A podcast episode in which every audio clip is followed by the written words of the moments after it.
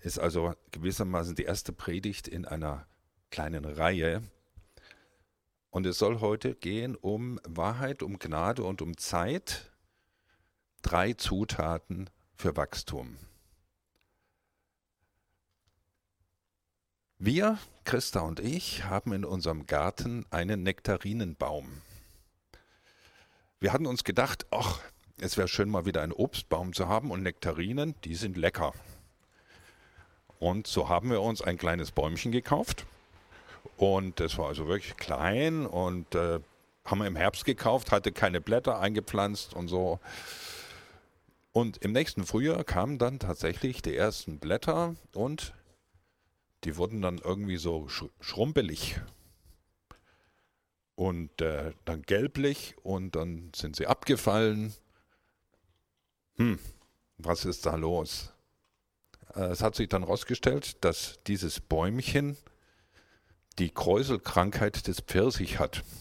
Das ist eine Viruserkrankung. Viruserkrankung, ja, wissen wir ja alle, befällt auch Menschen, aber nicht die Kräuselkrankheit. Die befällt nur Pfirsiche und Nektarinen. Äh, naja, für das Jahr war die Sache gelaufen, weil wenn man spritzen will gegen diese Krankheit, muss man das beim Austrieb der Knospen tun, also im Februar. Also ein Jahr gewartet. Im nächsten Jahr gespritzt,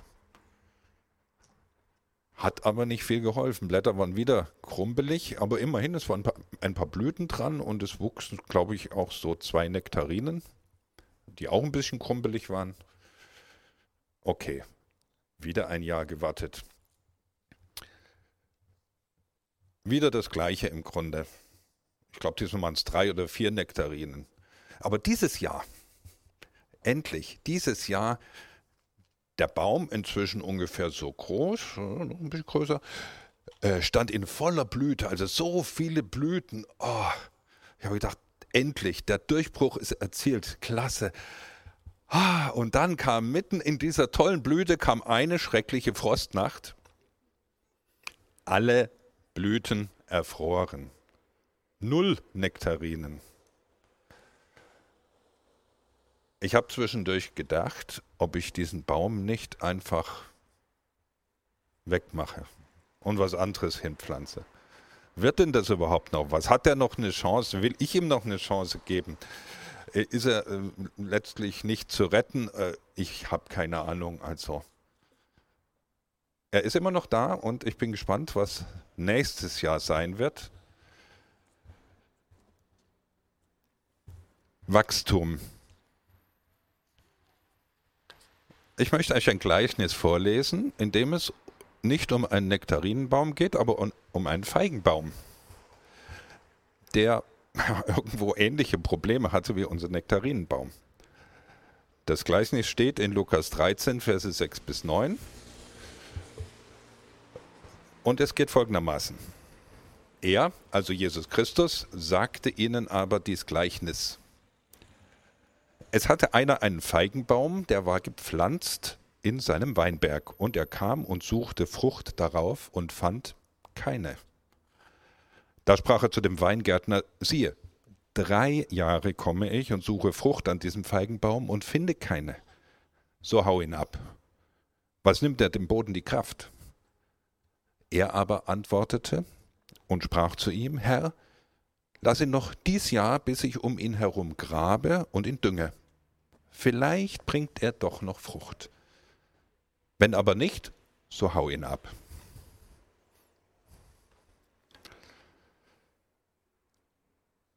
Dieses Gleichnis wird allgemein so ausgelegt, dass mit dem Feigenbaum Israel gemeint ist, das Volk Gottes in die Welt gepflanzt und es bringt keine Frucht. Wenn wir durch die Bibel lesen, stellen wir das immer wieder fest, vom Alten Testament bis zum Neuen Testament, dass mit diesem Baum oftmals nicht so alles in Ordnung ist. Er bringt keine Frucht und eigentlich ist jetzt Sense oder Axt in diesem Fall.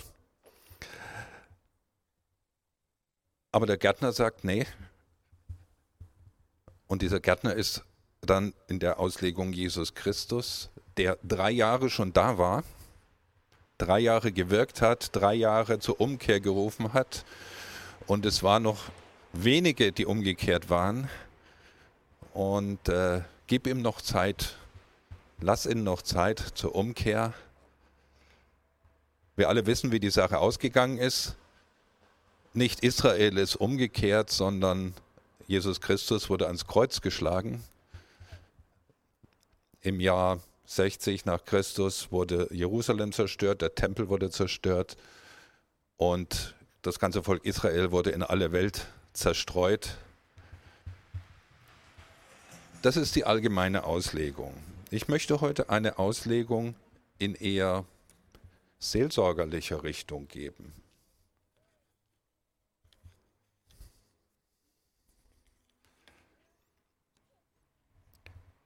Wir haben hier zwei Personen und einen Baum in diesem Gleichnis. Und äh, ich hatte ja schon gesagt, es geht heute um Wahrheit, um Gnade und um Zeit.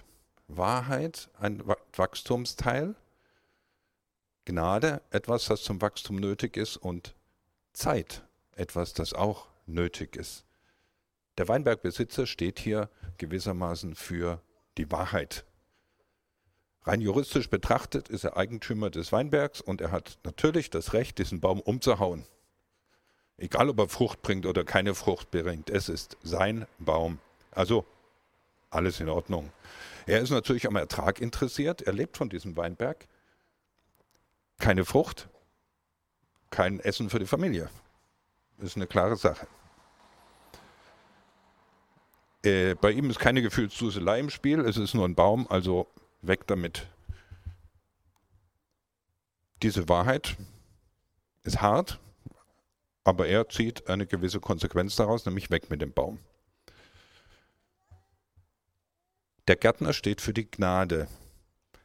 Er ist kein Geschäftsmann wie vielleicht der Weinbergbesitzer, sondern eher vielleicht ein Naturliebhaber. Er hat einen grünen Daumen und äh, er liebt seine Pflanzen. Er liebt die Weinreben, er liebt die ähm, Bäume, die dort im Garten stehen, auch diesen einen Feigenbaum. Und er sagt, er hat noch eine Chance verdient. Warum soll er jetzt schon sterben? Der Baum braucht Hilfe, das kann er natürlich sich nicht selber geben, diese Hilfe, sondern ich werde ihm helfen, umgraben, düngen. Ähm, der Gärtner hat auch, das merkt man, eine Ahnung von Pflanzen, wie das Ganze funktionieren soll und darum ist er ihm gnädig gesinnt. Übrigens beides Eigenschaften Gottes. Sowohl Wahrheit ist eine Eigenschaft Gottes. Ich bin der Weg, die Wahrheit und das Leben, sagt Jesus. Und Gnade, darin ist Gott nun wirklich Spezialist. Also beides kommt bei Gott vor. Beides finden wir bei ihm. Und es kommt hier in diesem Gleichnis zusammen, die Wahrheit und die Gnade. Es ist nicht getrennt voneinander, sondern es ist da und es kommt ein bestimmtes Ergebnis raus am Ende. Wir trennen das oftmals. Wahrheit ohne Gnade, sowas gibt es. Mir ist eingefallen ein Beispiel, vor ein paar Jahren stand es in der Zeitung, eine Verkäuferin hatte eine äh, abgelaufen, äh, irgendein abgelaufenes Lebensmittel, eine Wurst oder so etwas, Wert war 2,50 Euro äh, mitgenommen. Die sollte entsorgt werden, natürlich. Äh, ihr Arbeitgeber hat sie angezeigt wegen Diebstahl. Sie wurde verurteilt, sie hat den Arbeitsplatz verloren wegen 2,50 Euro. Die Wahrheit ist, das ist sachlich in Ordnung. Rein sachlich, juristisch war das ein Diebstahl. Ein Diebstahl untergräbt natürlich das Vertrauen zwischen Arbeitgeber und Arbeitnehmer nichts dran zu rütteln, rütteln. Aber ich muss ehrlich sagen, im Bauch habe ich dabei kein gutes Gefühl. Wegen 2,50 Euro vielleicht die Existenz eines Menschen zu vernichten. Keine Spur von Gnade, von Verständnis, von Mitgefühl. Das Gegenteil gibt es aber auch. Gnade ohne Wahrheit. Er kann doch nichts dafür. Er ist doch krank, er hat doch so eine schlimme Jugend gehabt eigentlich müsste man diesen Mörder freisprechen, weil irgendwie ist er ja auch ein Opfer. Äh? Da wird die Wahrheit außen vor gelassen und es steht nur die, die, die Gnade. Äh, er kann doch nichts dafür. Oder oftmals auch, wenn Streit ist, irgendwie, ach, Schwamm drüber. Augen zumachen, weg. Äh, das will ich alles nicht wahrhaben. Wahrheit und Gnade, das gehört zusammen. Und natürlich die Zeit. Die Zeit, denn die Zeit, die braucht der Baum, um zu wachsen. Der Gärtner weiß das genau. Er braucht dem äh, Weinbergbesitzer nicht zu sagen, pass mal auf, äh, komm doch morgen noch mal wieder. Vielleicht hat er ja morgen ein oder zwei Feigen. Nein, er weiß natürlich genau, äh, also jetzt müssen wir eine ganze Wachstumsperiode abwarten. Der Baum muss blühen und befruchtet werden und dann müssen die Feigen wachsen und dann, dann kann man Feigen ernten. Diese Zeit ist nötig. Gott ist übrigens auch der Herr der Zeit. Er hat sie geschaffen und äh, er hat alle Zeit der Welt. Nur wir haben oft keine Zeit. Keine Zeit, keine Zeit, alles muss schnell gehen, alles muss sofort gehen und wenn jemand sich ändert oder wachsen soll, dann bitte gleich. Der Gärtner weiß interessanterweise auch, es gibt ein zu spät. Es gibt einen Punkt, wo klar ist, äh, dieser Baum wird keine Frucht tragen. Und dann darf er auch abgeholzt werden. Das ist so. Ich weiß, mein Vater hat mir erzählt, er hat ähm, Architektur studiert. Da war auch natürlich Gartenbau und sowas dabei, Landschaftsplanung. Und äh, der Professor hat gesagt, das wichtigste Werkzeug des Gärtners, und jetzt sagte mein Vater natürlich, naja, es kommt sowas wieder zum, zum Umgraben und Düngen oder irgend so etwas. Und der, das wichtigste Werkzeug des Gärtners ist die Axt und die Säge. Mein Vater war entsetzt. Aber äh, um sowas geht es hier. Äh, ja, auch das gehört dazu.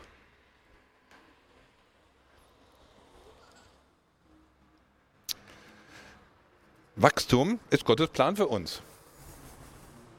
Gott möchte, dass wir wachsen. Gott möchte, dass wir diese Dinge Wahrheit, Gnade und Zeit in unserem Leben finden, dass sie eine Rolle spielen, dass wir sie in Anspruch nehmen für uns und auch, dass wir sie weitergeben. Gott spricht in mein Leben hinein, in dein Leben hinein. Gott spricht Wahrheit hinein.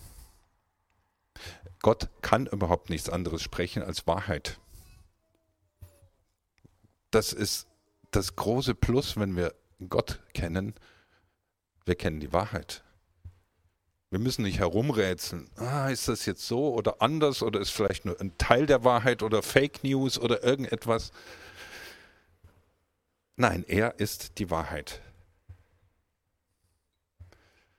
Gott spricht in mein Leben und äh, auch Menschen sprechen in mein Leben, dürfen in mein Leben hineinsprechen, dürfen die Wahrheit hineinsprechen. Die Wahrheit ist manchmal unbequem. Manchmal erkenne ich sie auch nicht. Ich fühle mich wie früher. Also wenn, wenn ich jetzt so in mich hineinschaue, schaue ich ja früher, habe ich mich im Grunde genauso gefühlt wie, wie jetzt. Aber bin ich immer noch der gleiche, der ich damals zur Zeit meines Abiturs war? Oder hat sich da etwas verändert? Wenn ich in den Spiegel schaue, merke ich, okay, also rein äußerlich auf jeden Fall. Und anderes müssen wir aber Menschen zusprechen. Pass mal auf, du hast dich ja da verändert, du bist ja da selbstbewusster geworden, du trittst ja ganz anders auf als früher, du hast dies gelernt und jenes hat sich bei dir gewandelt. Da brauchen wir andere Menschen, weil wir es selber nicht sehen. Wir sind einfach zu nah dran, wir sind betriebsblind. Und wir brauchen Gnade. Oft sind wir mit uns selber ungnädig. Mit anderen ist das kein Problem. Ja, andere, denen geben wir gerne Zeit und denen helfen wir gerne. Aber bei mir sollte doch eigentlich alles anders sein und besser und am besten jetzt sofort. Herr, schenke mir Geduld, aber bitte gleich. Oder irgend so etwas in dieser Art. Aber wir brauchen diese Gnade. Wir brauchen für uns auch diese Gnade der Vergebung. Wir brauchen für uns die Gnade eines Neuanfangs. Wir brauchen für uns die Gnade, Hilfe in Anspruch zu nehmen für uns selber. Oder sind wir dazu stolz? Wir brauchen Hilfe. Gott hat uns so gemacht, als Menschen, die in Gemeinschaft leben und einander helfen. Und wir brauchen natürlich auch Zeit. Zum Wachstum gehört immer Zeit. Paulus hat es mal geschrieben. Der eine, ich glaube war Apollos oder irgendeiner, der eine hat gepflanzt, der andere hat gegossen und Gott hat das Wachstum geschenkt. Das ist ein Zeitraum, der da vergeht. Das passiert nicht alles gleich. Wachstum ohne Zeit ist schlicht und einfach nicht möglich.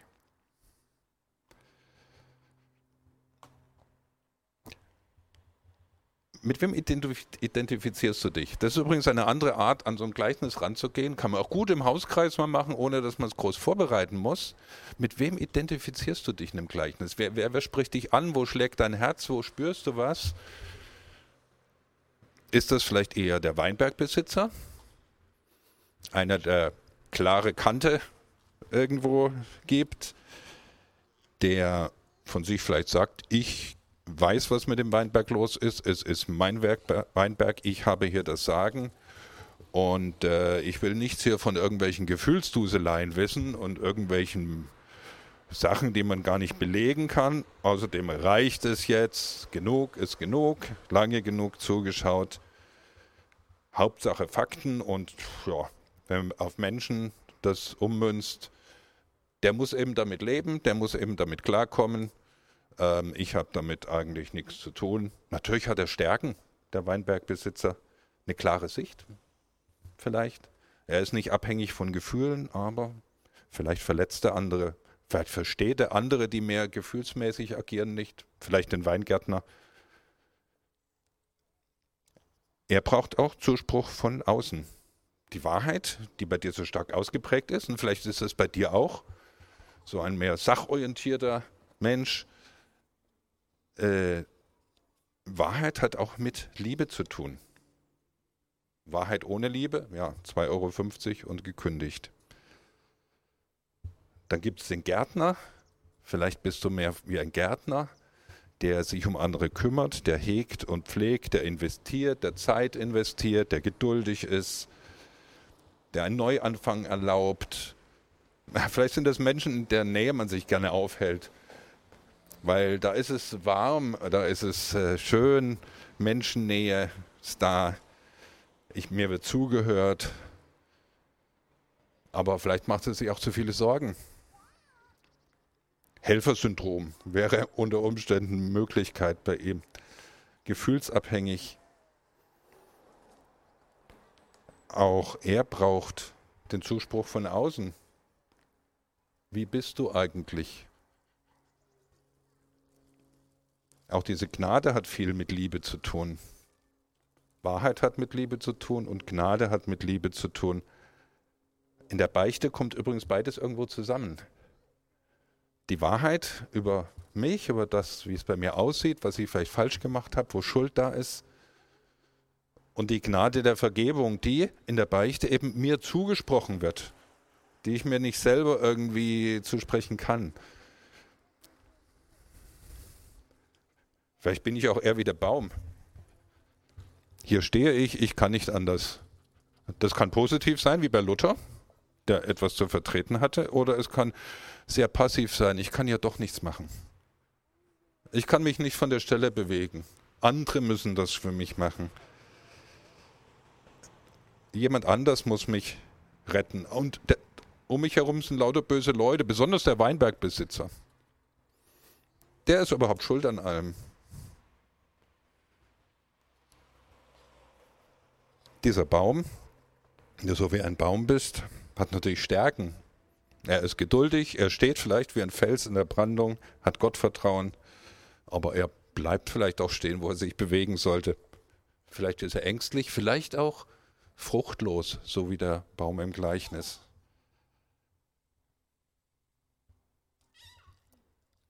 Zum Wachstum gehören für uns Menschen im Glauben, wenn wir mit Gott gehen, drei Dinge notwendigerweise zusammen.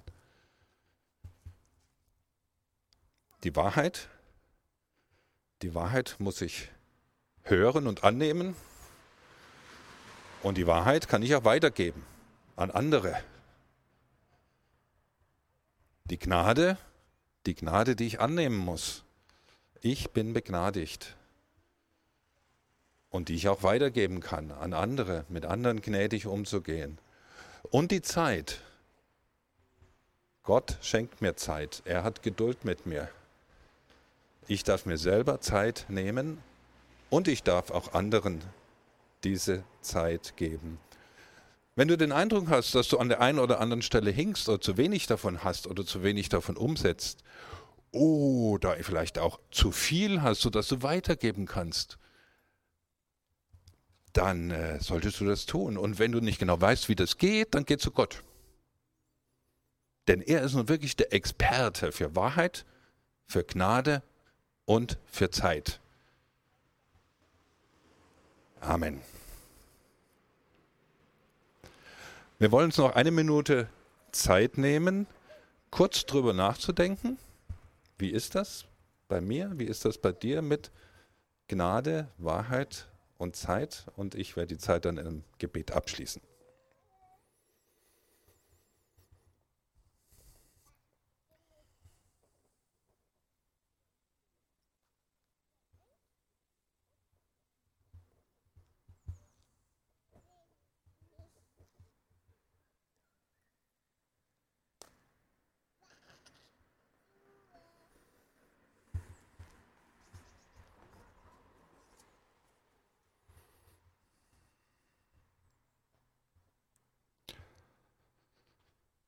Ich danke dir, Herr, dass du die Wahrheit in Person bist. Wenn wir dich kennen, dann kennen wir die Wahrheit. Ich danke dir, dass du die Gnade in Person bist. Wenn wir dich kennen, dann widerfährt uns Gnade und wir können gnädig sein. Und ich danke dir, Herr, dass du die Zeit in deiner Hand hältst und dass du genau weißt, wann für welche Dinge der richtige Zeitpunkt ist. Lass uns von dir lernen, Herr. Amen.